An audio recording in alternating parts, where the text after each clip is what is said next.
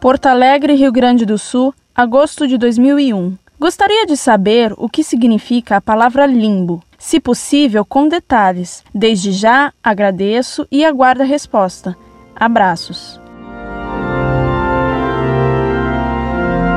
Prezada Salve Maria. Limbo é o nome do lugar para onde vão as almas das crianças que morrem sem batismo e antes de ter o uso da razão. É claro que esses bebês, não tendo o uso da razão, não têm pecados pessoais e, portanto, não podem ir para o inferno. Mas como não receberam o batismo, suas almas não tiveram perdoado o pecado original com que todo homem nasce. Só quem é batizado tem a culpa original perdoada e, por isso, tem a possibilidade de ir para o céu. Pois disse nosso Senhor Jesus Cristo: Quem não renascer da água e do Espírito Santo não pode entrar no reino de Deus.